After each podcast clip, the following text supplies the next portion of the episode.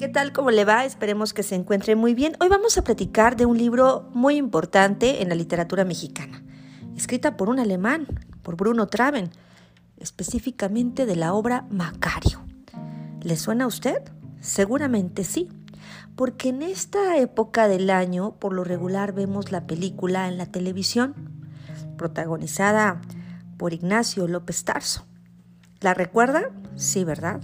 Una un filme multipremiado, no solamente en California con el premio Golden Gate, este actor, sino también por la fotografía magnífica de Gabriel Figueroa que fue galardonada en Cannes. Pero bueno, específicamente del libro. ¿Quién es Macario?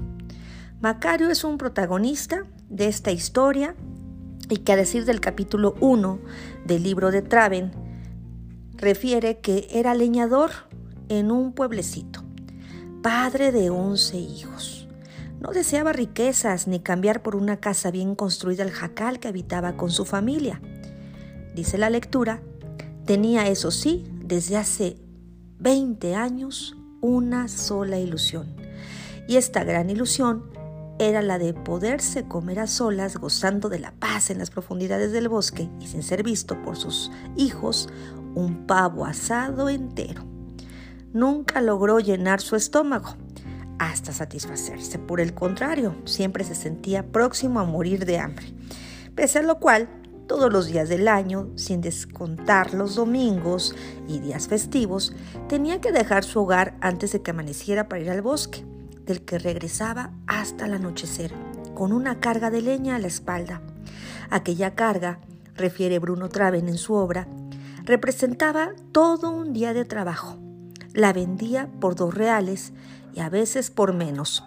Solo durante el tiempo de aguas, cuando prácticamente no tenía competencia y mejor aún en los días señalados como por ejemplo el Día de los Fieles Difuntos, en que la demanda era mayor por parte de los fabricantes de velas y de los panaderos que horneaban toda clase de panes de muerto y calaveras de azúcar, llegaba a conseguir que le dieran hasta tres reales por su carga de leña. Así empieza el libro, ¿eh?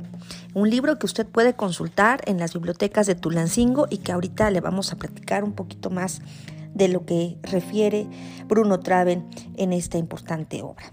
Pero bueno, ¿qué pasa en este, en este libro? ¿Qué pasa con esta historia publicada en 1960?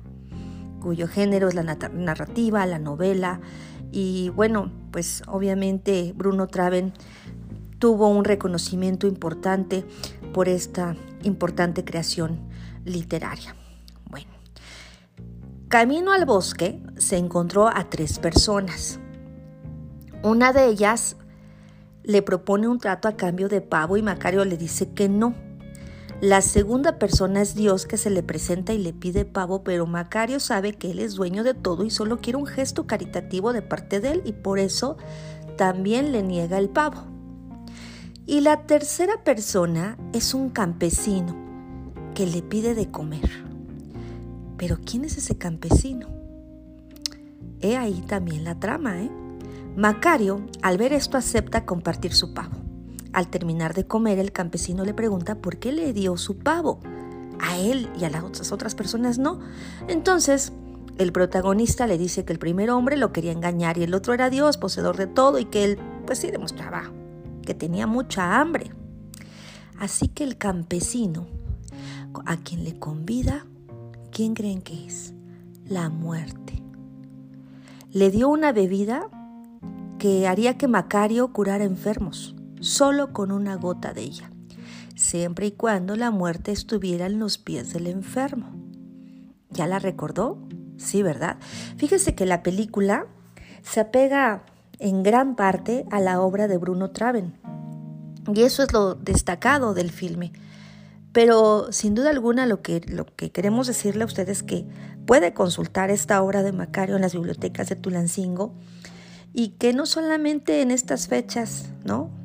Pudiera disfrutar de, de esta lectura, sino en cualquier época del año. Tenemos como parte del acervo más de 40.500 títulos disponibles para todos ustedes, entre ellos pues lo de Bruno Traven, que nació en Alemania el 23 de febrero de 1882 y murió en la Ciudad de México el 26 de marzo de 1969. El libro Macario tiene aproximadamente 100, 110 páginas y ha sido editado pues por muchos años y por muchas casas editoriales, por supuesto, pero bueno, aquí lo importante es la trascendencia de la obra en un filme magnífico que por supuesto es altamente recomendable. En el capítulo 17, Bruno Traven escribe lo siguiente. Como no regresaba Macario a buen tiempo, su mujer empezó a sospechar que algo malo le habría pasado. Por eso, muy de madrugada reunió a todos los vecinos para ir en su búsqueda. Llevaban buscando largo rato cuando lo encontraron cerca de un arroyo, en lo más intrincado del bosque. Estaba cómodamente apoyado en el hueco de un viejo árbol. Aparentemente dormía y a juzgar por la sonrisa de felicidad dibujada en sus labios soñaba algo muy agradable. Al acercarse, su mujer notó que estaba muerto. En el suelo frente a él estaban extendidas unas hojas de plátano y sobre ellas los huesos correspondientes a medio pavo bien mondos. En el lado opuesto, como a un metro y medio, también sobre hojas de plátano estaba la otra mitad del pavo, pero intacta. ¡Qué raro! dijo su mujer sollozando. ¿Por qué partiría el pavo en dos? Tanta ilusión que tenía por comérselo todo él solo. Seguramente la muerte le sorprendió. Antes de que pudiera probar la otra mitad, a pesar de todo, parece que murió feliz. Pero para llegar a este punto, usted tiene que leer la obra y saber todo lo que vivió Macario, cómo fue puesto a prueba para curar a una pequeña, en fin, y grandes eh, pues situaciones que se le presentaron al protagonista.